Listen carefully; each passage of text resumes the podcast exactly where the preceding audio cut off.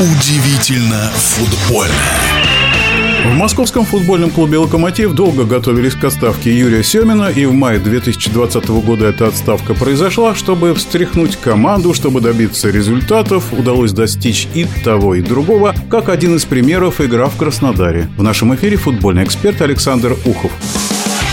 Точный пас.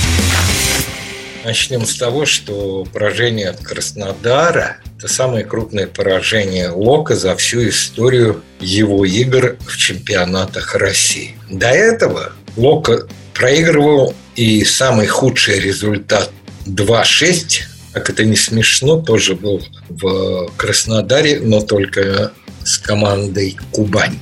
Несчастливый город.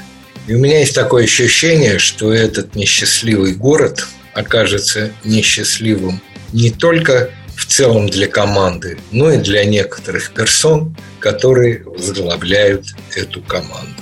Потому что гордиться тем, что отобрали очки у Атлетика, одной из сильнейших команд мира. Но когда три автобуса, если не четыре, стоят, и первый удар по воротам соперника Локомотив наносит то ли на 74-й, то ли на 78-й минуте при игре в Мадриде, это говорит о многом. Ну и посмотрите пропущенные мячи, которые были в матче с Краснодаром. Червиченко сказал, что игроки Лока эту игру слили. Кого они сливают? Это другой вопрос. Тренера, генерального директора или еще кого. Это у Червиченко осталось за кадром. Но более безобразной игры я не видел. Николич говорит о том, что у нас статистика практически такая же, как э, Краснодара по итогам этого матча. Он забыл про табло.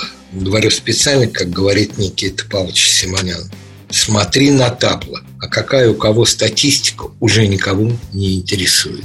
Что же касается хозяев, футболистов Краснодара, вот обратите внимание, кто вышел в основном составе. Там не было ни одного воспитанника Академии Краснодара. Сей факт печален. А игра Краснодара была яркой, хотя на фоне этого локомотива яркими смотрелись бы, мне кажется, любые команды. Даже Тамбов, который просто откровенно проигрывает все матчи. В нашем эфире был первый вице-президент Федерации спортивных журналистов России Александр Ухов.